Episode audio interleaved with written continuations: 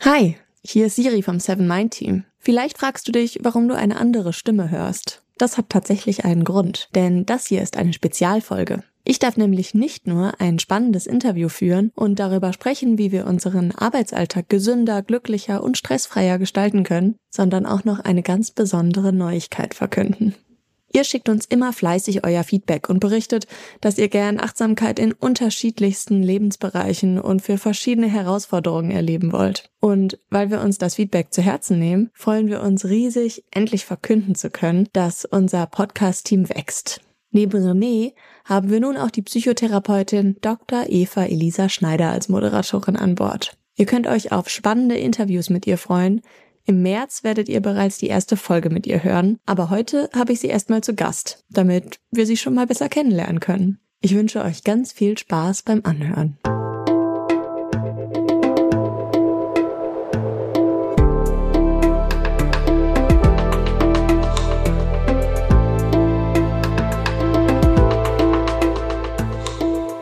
Willkommen bei dir, der Seven Mind Podcast mit Impulsen für ein gutes Leben. Für alle, die mehr Achtsamkeit und Gelassenheit in ihren Alltag bringen möchten. Mentale Gesundheit am Arbeitsplatz ist ein super breites Feld von Führungskräftetrainings bis Präventionsplattformen für Mitarbeitende und vieles, vieles mehr. Bei Seven Mind treffen wir uns zum Beispiel jeden Tag mittags und meditieren gemeinsam. Das sind unsere Daily Meditations und das ist eine Initiative, mit der wir versuchen, uns um unsere mentale Gesundheit zu sorgen. Oder ein anderer noch viel kleinerer Schritt sind achtsame Minuten am Anfang von Meetings. Das haben wir auch gerade gemacht. Das heißt, am Anfang von jedem Meeting nehmen wir uns eine Minute Zeit und sind einfach um Stille um uns darauf zu fokussieren, wo wir jetzt sind und vielleicht Themen loszulassen, die gerade noch im Kopf unterwegs waren und uns beschäftigt haben. Und damit hi und herzlich willkommen zum Seven Mind Podcast. Mein Name ist Siri. Ich bin Psychologin mit dem Schwerpunkt auf klinische Psychologie und Psychotherapie und im Seven Mind Team bin ich Teamlead vom Content Team. Das heißt, mit meinem Team bin ich für die Inhalte zuständig, die ihr in der Seven Mind App oder auch in der Seven Sleep App findet. Wenn ich mit meinem Team Inhalte erstelle für die Apps, dann ist es uns super wichtig, dass die Inhalte ein wissenschaftliches Fundament haben, dass sie total gut in den Alltag integrierbar sind, ohne dass wir uns allzu viel Mühe damit machen müssen und dass sie möglichst viele Menschen abholen.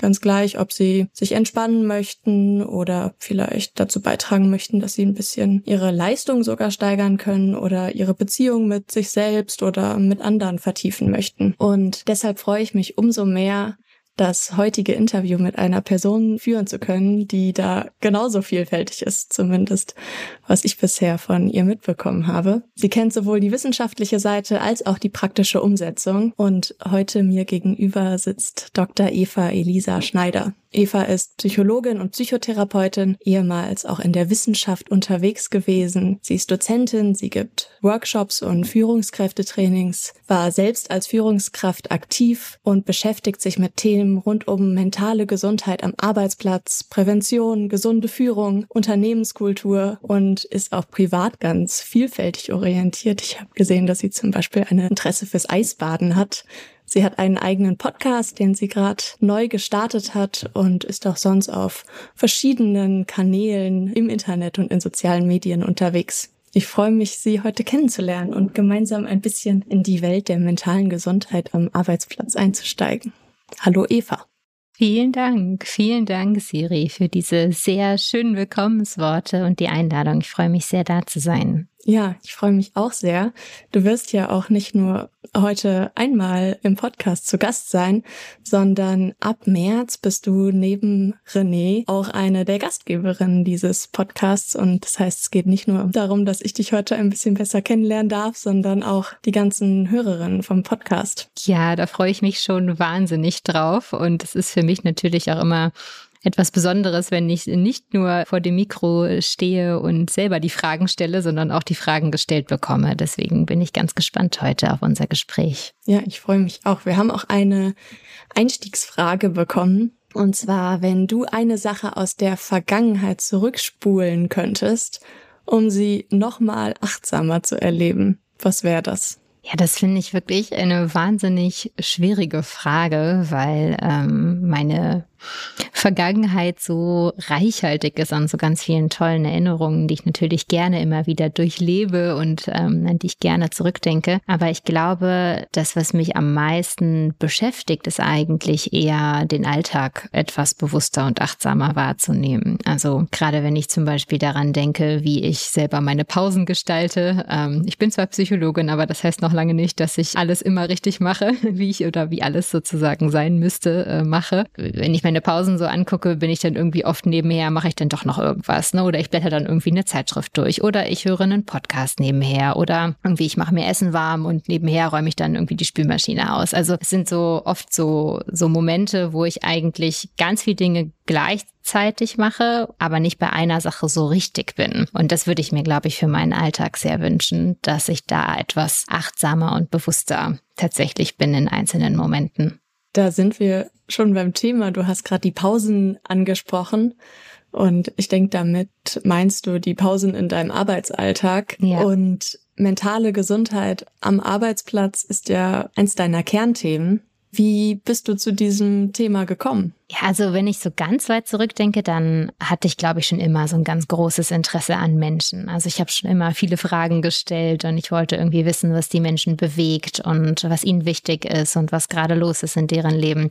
Also glaube, wenn man so einen Hang dazu hat, ähm, sich für Menschen zu interessieren, dann kommt man notgedrungen irgendwie erstmal in die Psychologie-Richtung. Und als ich dann in der Psychologie war und auch äh, Therapeutin geworden bin und als Therapeutin gearbeitet habe, hatte ich ganz viele Patientinnen, die alle mit Depressionen, mit Ängsten, mit Burnout, sehr vielen Überlastungen zu mir gekommen sind und bei denen allen war der Arbeitsplatz wirklich oft ein sehr großer Faktor, warum es denen so schlecht ging. Also der hat sehr stark dazu beigetragen, dass es ihnen schlecht ging oder sogar noch schlechter ging, als es ihnen ohnehin schon ging. Und nun ist es ja so, dass man in der Psychotherapie immer nur eine Person erreicht, nämlich das bin, ist immer nur ich und die andere Person vor mir. Das heißt, ich habe natürlich ein, ein gewisses Wirkspektrum mit einer Person vor mir und das ist eine sehr schöne und sehr sinnhafte Arbeit.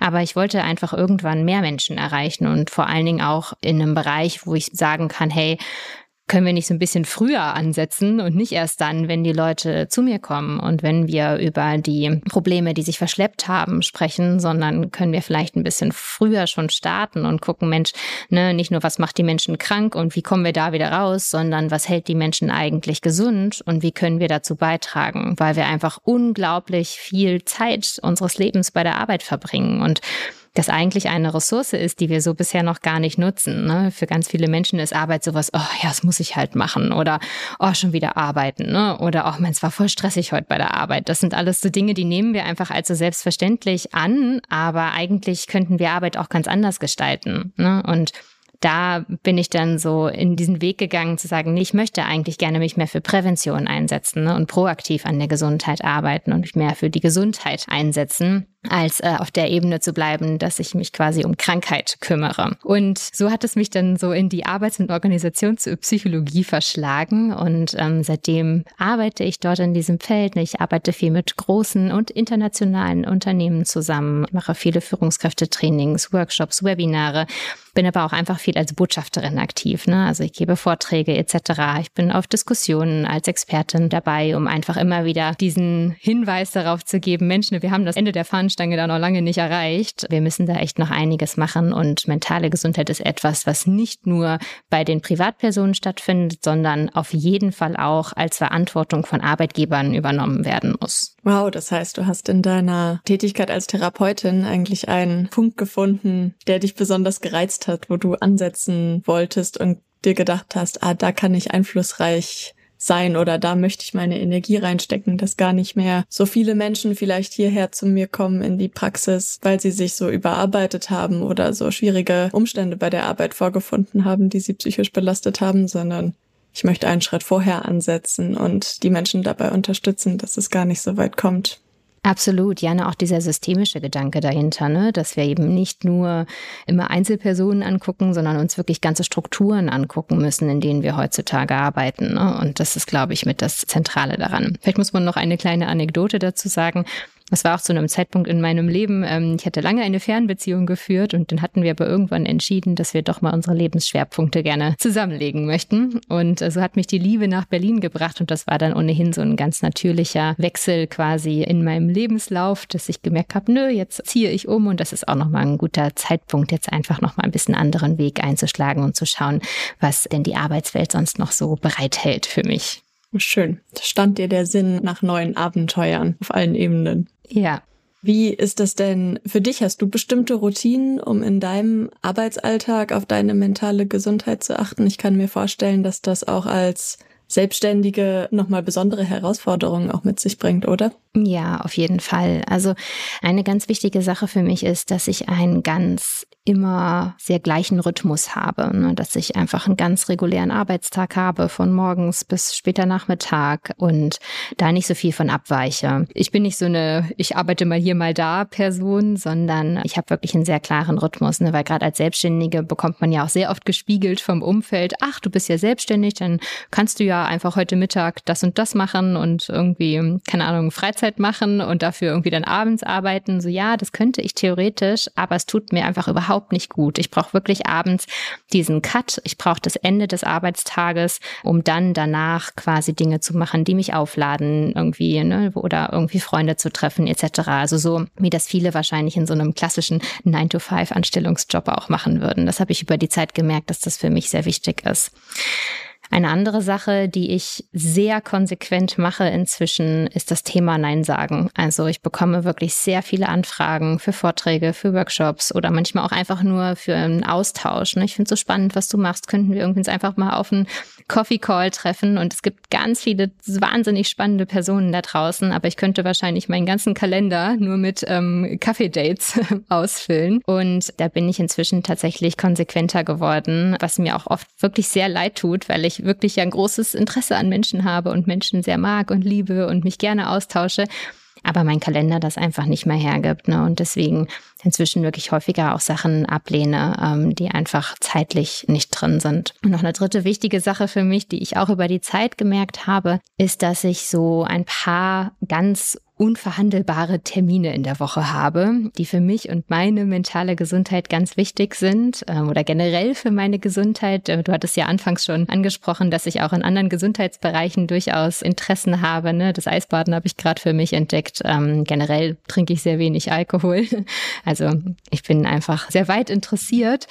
Ähm, was für mich aber sehr wichtig ist, ist auch meine körperliche Gesundheit. Das kommt daher, dass ich vor einigen Jahren einen sehr schweren Unfall hatte und nach diesem Unfall wirklich sehr lange gebraucht hatte, um wirklich förmlich wieder auf die Beine zu kommen. Und seitdem gerade Sport, Bewegung etc. für mich sehr, sehr wichtig sind. Also nicht nur für meine körperliche Gesundheit, dass ich fit bin und bleibe und auch weiterhin alles so machen kann mit meinem Körper, was ich gerne möchte, sondern auch für meine mentale Gesundheit. Ne? Das ist für mich ein ganz wichtiger Ausgleichspunkt. Und diese unverhandelbaren Termine, von denen ich gerade gesprochen habe, das sind äh, zum einen mein Personal Training, also ganz, ganz wichtig äh, für mich, wirklich dieses Investment zu haben in meine körperliche Gesundheit. Das ist meine Psychotherapie, also das für meine mentale Gesundheit. Und das ist mein Beachvolleyball-Training. Das ist etwas, was ich einfach für die Seele mache, fürs Herz, weil es mir wahnsinnig viel Spaß macht und ich da mit einer tollen Gruppe zusammen bin, die mir einfach wahnsinnig viel Freude macht. Und ich entscheide inzwischen wirklich in meinem Alltag sehr häufig, ob ich auch bestimmte Termine oder so annehme, wenn die irgendwie damit kollidieren mit meinen unverhandelbaren Terminen, dann sage ich wirklich fast immer nein, weil das einfach so die wichtigsten Momente in meiner Woche sind, die mich so durch die Woche hindurch tragen. Und das war etwas, was ich über die Zeit gemerkt habe, dass ich die nicht mehr verrücke. Das hätte ich früher wahrscheinlich noch anders gemacht, hätte ich gesagt, ach komm, lässt du halt das eine Mal sausen, macht doch nichts. Ähm, heute bin ich da sehr viel rigoroser mit. Wow, das klingt, als hättest du schon viele Erfahrungen gesammelt und dir wie so einen äh, bunten Blumenstrauß gepflückt mit, mit Dingen, die für dich wichtig sind in deinem Alltag. Aber man muss auch dazu sagen, dass ich auch ganz ungesunde Muster manchmal habe. Ne? Also ich führe zwar inzwischen einen sehr guten Rhythmus, würde ich sagen, im Alltag, aber eine so eine schlechte Angewohnheit von mir zum Beispiel ist, dass ich oft vom Computer frühstücke, weil ich halt von zu Hause arbeite und ähm, dann oft morgens noch nicht so viel Hunger habe und dann mir einfach irgendwann so nebenher ein Brot mache und das dann so nebenher esse. Und da ernte ich auch gerne mal einen etwas prüfenden Blick von meinem Freund, der dann äh, zu mir kommt und liebevoll mein Geschirr neben dem Computer wieder abräumt. Ja, also ne, ich habe zwar, glaube ich, gute Routinen, aber an der einen oder anderen Ecke gibt es durchaus noch Verbesserungspotenzial. Ich glaube, die sind ja auch sehr menschlich, diese, sagen wir mal, Ecken und Kanten oder auch die Routinen, die vielleicht von außen betrachtet nicht so gesund sind, aber ja auch trotzdem ein Genuss sein können. Sie sind es vielleicht nicht immer, aber manchmal gönne ich mir auch sehr gerne, zum Beispiel abends zu einer Serie zu essen und nicht achtsam mein Essen am Tisch zu essen, sondern zu sagen, nee, heute habe ich mich auf die Couch Fall. und ja. gucken Film zum Essen. Du warst ja nicht immer selbstständig, sondern hast auch Selbsterfahrung als Führungskraft gesammelt und ähm, bist dafür ein Team verantwortlich gewesen. Und da hast du bestimmt auch erlebt, dass es immer gar nicht so leicht ist, allem und allen gerecht zu werden. Was denkst du, was sind die größten Herausforderungen für Führungskräfte, wenn es darum geht, mentale Gesundheit am Arbeitsplatz zu fördern? Also aus deiner eigenen Erfahrung, aber natürlich auch die ganzen Führungskräfte, die du kennengelernt hast. Ich glaube, das sind ja auch einige. Ja, also es gibt so ein bisschen zwei Richtungen, glaube ich, die man bei Führungskräften bemerkt. Das eine ist, dass wir oft sehen, dass diese schiere Menge an Erwartungen, die an Führungskräfte gestellt werden, so ein bisschen dieses Bild erweckt von, das muss irgendwie eine eierlegende Wollmilchsau sein und man, jeder muss wie eine Hochglanzführungskraft sein im Grunde. Und dass da einfach extrem hohe Erwartungen an die Menschen gestellt werden und dann eben manche Führungskräfte sich dem annehmen, das ist die eine Richtung, ne, und sagen, okay, ne, ich, ich habe da Lust drauf, ich möchte das gerne machen, ich möchte irgendwie das Thema auch gerne fördern und andere Menschen sagen, oh, noch so ein Thema auf meiner Agenda, da habe ich einfach keine Kapazität für, bleibt mir fern davon. Ne? Also es sind so zwei unterschiedliche Richtungen. Ne? Die einen nehmen sich diesem Thema einfach sehr, sehr stark an und oft sind das Menschen, die ohnehin irgendwie schon auf die eine oder andere Weise mal Kontakt zu dem Thema hatten, egal aus welchem Hintergrund. Und das sind auch oft Menschen, die selbst so eine Neigung zur Verausgabung haben. Ne? Das sind so totale High-Performer, die haben ganz hohe Ansprüche an sich selbst ne? und auch an das Umfeld und die eigene Arbeit. Und die haben man oft eine, eine Schwierigkeit damit, so einen eigenen Ausgleich zu finden und eine gute Balance zu finden zu dem eigenen Menschsein. Ne? Dass die ganz hohe Ansprüche daran haben, Mensch, ich möchte dieses Thema gerne voranbringen, auch aus eigenen Erfahrungen, meinen eigenen Berührungspunkten damit, aber ich werde plötzlich damit konfrontiert, dass ich einfach nicht alles machen kann. Und dass das echt auch manchmal ein Kämpfen gegen Windmühlen ist, weil, und das ist jetzt der andere Punkt, die andere Schwierigkeit, es einfach oftmals noch keinen richtigen Rückhalt von oben, sage ich jetzt mal, gibt. Ja, also es ist schon bei sehr vielen Mitarbeitenden angekommen, dass das Thema wichtig ist, aber oft wird das noch nicht von der Geschäftsführung oder vom C-Level oder von anderen wichtigen Stakeholdern im Unternehmen richtig unterstützt. Ne? Das wird einfach depriorisiert. Das wird uns zwar gehört von, ja, habe ich irgendwie schon mal wahrgenommen, ja, aber ne, ist jetzt für jetzt nicht wichtig, wir müssen uns jetzt auf andere Sachen konzentrieren. Und so kommen diese Führungskräfte dann einfach oft in eine Situation, wo sie selber ganz, ganz viel machen und bewegen wollen und da wirklich mit vollstem Herzen dahinter stehen, aber einfach das Backing nicht mehr haben ne, von Ressourcen, dass von ihren Führungskräften wiederum oder von ihren Vorgesetzten wiederum das Thema nicht unterstützt wird. Und das ist ein wahnsinniger Balanceakt, eine Zerreißprobe, auch da so einen guten Weg zwischen diesen eigenen Ansprüchen zu finden, aber gleichzeitig auch die Grenzen des Systems, in dem sie sich bewegen, auch zu kennen. Hättest du da einen Tipp für Führungskräfte, die sagen, du hast gesagt, es ist manchmal schwer, sich da Gehör zu verschaffen. Was wäre denn jetzt dein Rat? Also hast du einen Tipp, wie man sich Gehör verschaffen kann? Oder geht es vielleicht auch eher darum anzunehmen, dass es Grenzen in dem System vielleicht gibt oder die Ressourcen nicht da sind? Da ist es natürlich erstmal gut, einfach sehr auf seinen eigenen Wirkkreis zu gucken. Ne? Also zu schauen, um irgendwie wirksam zu werden, was kann ich in meinem kleinen Mini-Setup zumindest schon mal umsetzen, um ein bisschen dieses Gefühl zu haben von, ich habe wenigstens ein bisschen was gemacht. Wie kann ich das bei mir im Team umsetzen? Wo findet mentale Gesundheit bei mir im Team vielleicht sogar schon statt? Haben wir vielleicht sogar schon so kleine Rituale, die wir vorher gar nicht so explizit ähm, hervorgehoben haben, aber die wir trotzdem immer schon machen und die für uns einfach gut sind und uns gut tun als Team. Ne? Dass man sich eher darum kümmert, diese Rituale oder einzelnen Momente zu fördern, auszubauen oder beizubehalten. Und das andere ist, dass man auf keinen Fall müde werden sollte, das Thema immer wieder auf den Tisch zu bringen, ne? weil noch kein Thema hat es in die Veränderungen geschafft, nur weil man es einmal gesagt hat und dann nie wieder. ne? Dann versickern die meistens irgendwo, sondern wirklich dran zu bleiben ne? und immer und immer immer wieder auch das Thema auf den Tisch zu bringen, dass das einfach dieses Momentum auch behält ähm, ne, und sich davon nicht kleinreden zu lassen, nur weil halt der Chef jetzt dieses Mal sagt, nö, machen wir jetzt nicht, depriorisieren wir, sondern trotzdem immer und immer und immer wieder dran zu bleiben, ne, dass dieses Wichtigkeitslevel trotzdem erhalten bleibt. Danke fürs Teilen. Ich finde gerade der erste Punkt, auch zu schauen, hey, was haben wir denn eigentlich gerade schon und was machen wir schon, was uns gut tut und wie können wir vielleicht an dem ansetzen. Ich finde, das ist eine schöne Perspektive, weil oft in so einem stressigen Alltag neigen wir vielleicht dazu zu schauen, ah, was fehlt uns denn alles und das wollen wir noch und können wir gerade nicht. Und zu schauen, hey, was haben wir denn eigentlich schon, was gut ist und was uns gut tut. Das kann ein wohltuender Perspektivwechsel sein im Alltag, glaube ich. Aus deiner Zeit als Führungskraft, was sind da deine Top drei Learnings, würdest du sagen? Ach, ich habe so viele. Aber gerade in Bezug auf das Thema mentale Gesundheit ist wahrscheinlich ein ganz großes Learning, dass ich generell die Rolle als Führungskraft oft gesehen habe wie so ein Regenschirm, ne? dass ich einen Regenschirm aufspanne über dem Team, damit ganz bestimmte Themen dieses Team gar nicht erst berühren. Die haben vielleicht, die merken vielleicht, dass es regnet, ne? die nehmen das wahr, ich kommuniziere das transparent, aber dass die ihre Arbeit gut machen können und nicht im Nassen stehen, im Regen stehen.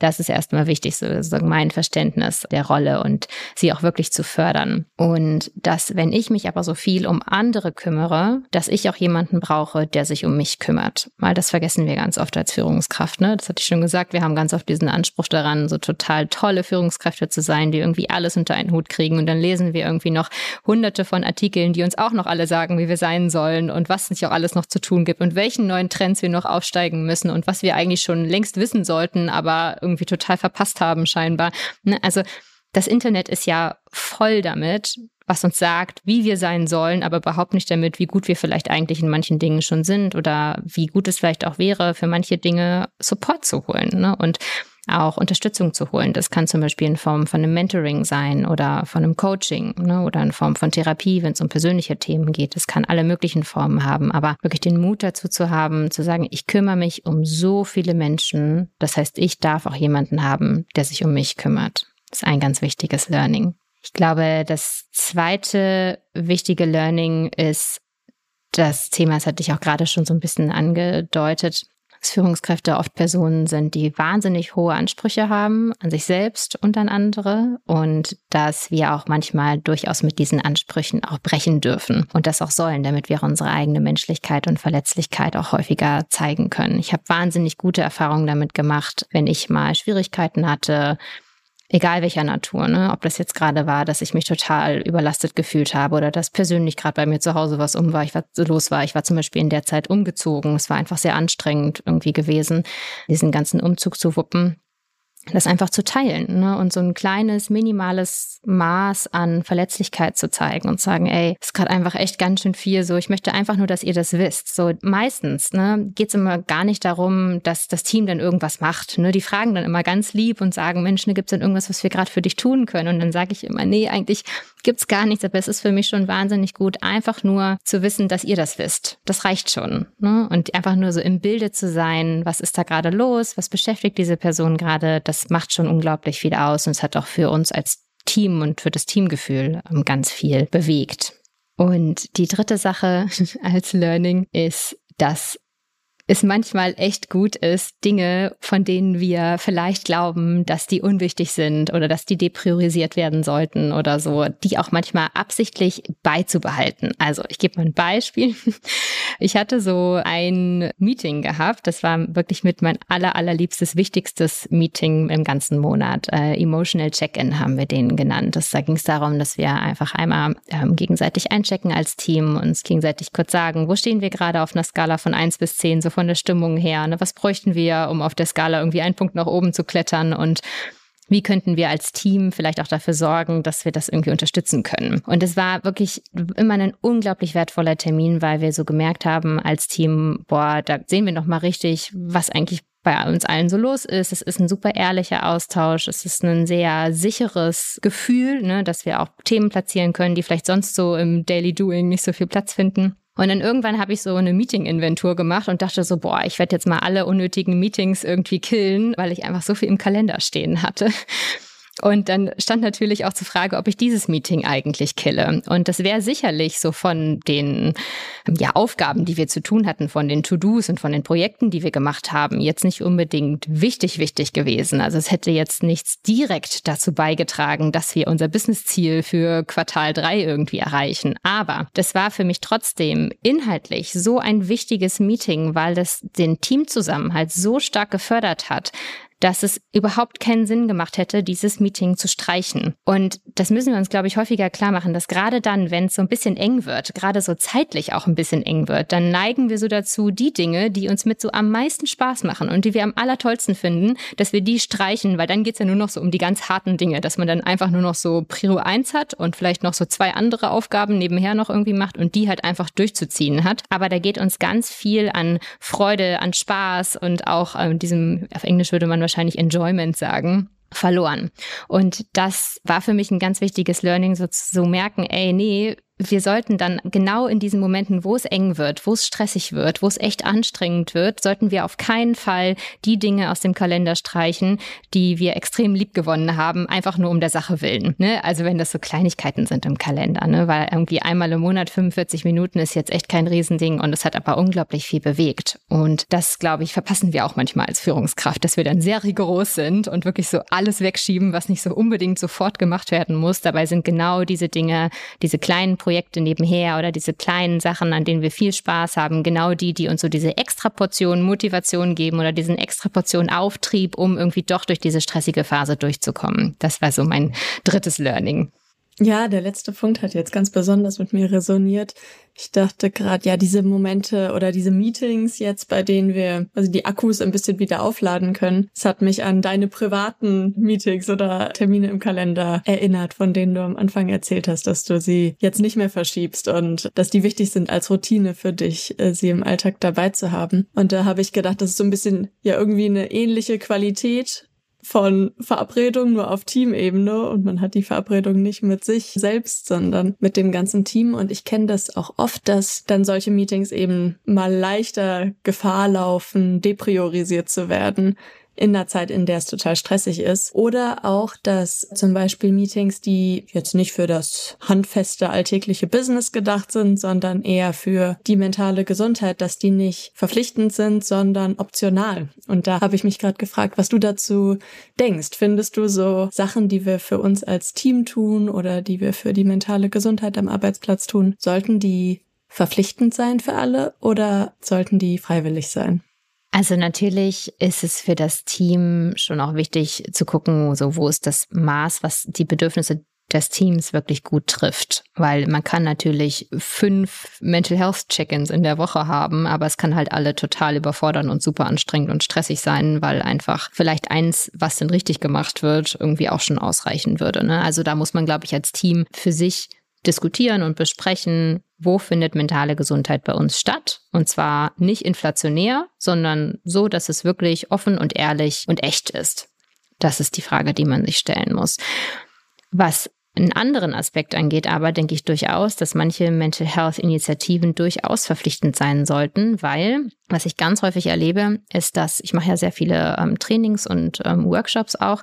Und wenn die freiwillig sind, dann sitzen da oft genau die Leute, die sich ohnehin in ihrer Freizeit schon ganz viel mit diesem Thema beschäftigen und ein ganz großes Interesse an diesem Thema haben, was super ist, ne? Weil also ich kann ewig mit denen ins Gespräch kommen und es gibt einfach einen ganz tollen Raum und ein ganz tolles Wachstum auch, ne, in diesen Veranstaltungen kann man extrem viel rausholen, aber die, die es eigentlich am allermeisten bräuchten, die finden dann dort nicht hin. Und die, die eigentlich am wenigsten Berührungspunkte damit haben und die wenigsten Skills dafür haben, die wenigsten Fähigkeiten, ne, wir begreifen ja mentale Gesundheit heute auch eher als eine Fähigkeit, die man lernen kann, ähnlich wie zum Beispiel Resilienz. Diejenigen, die diese Fähigkeiten nicht so sehr haben, die finden gar nicht erst in diese Meetings rein oder in diese Trainings oder in diese Workshops. Und die müssten wir eigentlich noch viel, viel mehr erreichen, um einfach flächendeckender MultiplikatorInnen zu finden, um das Thema wirklich größer zu machen und auch die entsprechenden Fähigkeiten dafür wirklich breitflächig und groß und im ganzen Unternehmen ausgesät zu haben. Da denke ich, dass durchaus Verpflichtungen für solche Veranstaltungen auch Sinn machen. Das muss man aber natürlich sehr genau abwägen im Unternehmen, je nachdem, was es an Initiativen gibt. Meinst du, diejenigen finden weniger wahrscheinlich in das Meeting von alleine, weil das eben die High-Performer sind, von denen du eben gesprochen hast, die dann vielleicht eher den Fokus auf ihre Leistung setzen und wenn sie es sich aussuchen können, lieber an dem Projekt arbeiten als an der mentalen Gesundheit oder hat das einen anderen Grund? Nee, ich glaube, also das kann durchaus sein, dass diese Personen auch da sitzen. Wenn ich zum Beispiel sage, wenn ich das Seminar zum Beispiel so nenne wie so erreichst du noch mehr in noch weniger Zeit, dann kommen die da bestimmt hin, weil sie halt quasi mentale Gesundheit oder generell dieses Gesundsein eher als eine Funktion sehen, gehen, um noch besser performen zu können, um noch höher, breiter, weiter, schneller gehen zu können. Ne? Also da geht es nicht mehr so stark um Gesundheit als sich, sondern eher als um Gesundheit als Mittel und Zweck, um quasi in eine noch höhere Performance zu kommen. Das ist, glaube ich, der kritische Unterschied hier. Die Menschen sollten aber durchaus kommen, wenn es darum geht, mal zu gucken, okay, wo sind denn eigentlich meine Regenerationssysteme? Wo finde ich denn eigentlich Ruhe? Ne? Wo gehe ich immer wieder die extra Meile, obwohl eigentlich meine Psyche, mein Körper, alles mir schon signalisieren, dass ich hier eigentlich Grenzen übertrete, ne? weil ich schlecht schlafe, weil ich total Gedankenrasen habe, weil ich körperliche Schmerzen zum Beispiel habe, Verspannungen etc. oder weil ich schlecht zur Ruhe komme. Ne? Das sind ja alles Signale, die, unser Körper ist sehr, sehr gut da drin, uns die zu zeigen. Nur wir sind wiederum sehr, sehr gut da drin, die wegzuignorieren. Und das sind oft Personen, die diese Signale nicht so gerne wahrnehmen wollen und deswegen sich auch nicht in dieses Universum von mentaler Gesundheit begeben wollen, weil es natürlich auch heißen würde, dass sie eventuell etwas auch an ihrem Alltag, an ihrem Führungsstil, an ihrem Miteinander mit anderen, ihrer Zusammenarbeit auch ändern müssten. Und das kann natürlich manchmal auch schmerzhaft sein und wehtun. Absolut. Ich habe einen LinkedIn-Post von dir gesehen, da ging es um Glaubenssätze in Teams. Sowas zum Beispiel wie der Chef hat immer recht oder work hard, play hard. Ähm, das sind jetzt zwei, aber was glaubst du, welche typischen Glaubenssätze gibt's noch in Teams oder in Unternehmen und wie können wir die aufdecken und vielleicht sogar verändern. Mhm. Das sind ja zum Beispiel auch noch so Glaubenssätze wie wir müssen immer alles richtig machen ne? oder das Beste ist immer noch nicht gut genug. Ist auch so ein typischer Glaubenssatz, ne? also so perfektionistische Glaubenssätze. Oder eben wie Chef hat immer recht, ne? dass da gar nicht mehr so viel Potenzial da ist, vielleicht auch mal eine fruchtvolle Diskussion zu gehen, ne? sondern es so eine sehr hierarchische Hackordnung gibt und wenn der das letzte Sagen hat oder die, dass das dann einfach gesprochenes Wort ist. Ne? Und das ist natürlich auch total hemmend, vielleicht mal in eine Reibung zu gehen, wo vielleicht auch ein gewisses Innovationspotenzial verloren geht, ne? weil wir vielleicht gar nicht mehr so viel um die Ecke denken oder uns gar nicht mehr so sehr trauen, mal ein bisschen uns weiter aus dem Fenster zu lehnen und provokative Ideen vielleicht auch in den Raum zu bringen. Wie man dem entgegenwirken kann, ich glaube, eine erste gute Frage, die man sich da immer stellen kann, äh, für wen machen wir das? Was machen wir schon immer so und warum? Ne? Und wem möchten wir damit vielleicht auch gefallen? Weil weil gerade sowas wie Chef hat immer recht hat ja oft den Hintergrund zum einen, weil das irgendwie scheinbar schon immer so gemacht wurde. Das liegt dann einfach so ein bisschen in der Historie, zum Beispiel der Arbeitskultur, dass es vielleicht ein ursprünglich sehr hierarchisches System gab in dem Unternehmen. Und zum anderen, ne, wem wollen wir damit gefallen? Ja, wir wollen vielleicht Chef damit gefallen, weil wir alle Menschen so gestrickt sind, dass wir irgendwie auch Anerkennung wollen und dass uns Anerkennung und auch Beziehungen sehr, sehr wichtig sind. Ja, und wir Beziehung und Anerkennung ungern aufs Spiel setzen. Und wenn wir dann vielleicht noch einen cholerischen Chef oder Chefin haben, die äh, total austickt, wenn man ihr Widerworte gibt, dann ist das klar, dass wir vielleicht diese Beziehung scheinbar erstmal aufs Spiel setzen. Und das machen wir natürlich nicht so gerne, auch weil das natürlich wehtun kann und verletzen kann und auch unseren Selbstwert treffen kann. Und sich deswegen diese beiden Fragen mal zu stellen, um diesen Glaubenssätzen ein bisschen auf den Grund zu gehen, ich glaube, das ist ein ganz guter Ansatz, um einfach mal so ein bisschen Muster anzugucken. Da geht es gar nicht darum, das sofort zu durchbrechen, aber mal zu überlegen, hey, Ne, wie funktionieren wir eigentlich? Ne, was für Muster gibt es hier? Wie so ähnlich wie auf so einem Hemd, im Karo-Muster zum Beispiel, was wiederholt sich einfach immer und immer und immer wieder. Für wen machen wir das? Warum machen wir das? Und was gibt uns das vielleicht auch? Oder wovor hält es uns vielleicht auch fern? Ne? Weil wir dadurch eben vielleicht nicht bestimmten Konflikten ausgesetzt sind oder uns vielleicht eben nicht damit beschäftigen müssen, was hier alles manchmal auch ja, schwierig läuft und dann vielleicht auch Verantwortung übernehmen müssten. Ne? Also da gibt es ja durchaus auch so unbewusste Kräfte, die da wirken, ähm, wovon wir uns auch fernhalten dadurch. Ja, ich finde, das ist eine wichtige Perspektive, nicht direkt losrennen zu müssen. Ich hatte gerade das Bild, irgendwie direkt loszurennen und irgendwas dagegen machen zu wollen, aber gar nicht so richtig zu wissen, in welche Richtung jetzt eigentlich. Und das ist ja das, wozu uns auch die Achtsamkeit einlädt. erstmal zu beobachten, was ist, ohne direkt darauf reagieren zu müssen, sondern erstmal vielleicht auch zu spüren, wie fühlt sich denn so der Glaubenssatz, der Chef hat immer recht, wie fühlt sich das eigentlich an für mich, mit diesem Glaubenssatz durch meinen Arbeitsalltag zu laufen? Ja, vielleicht hat es was Erleichterndes, vielleicht hat es aber auch was Bedrückendes oder vielleicht ein bisschen was von beidem.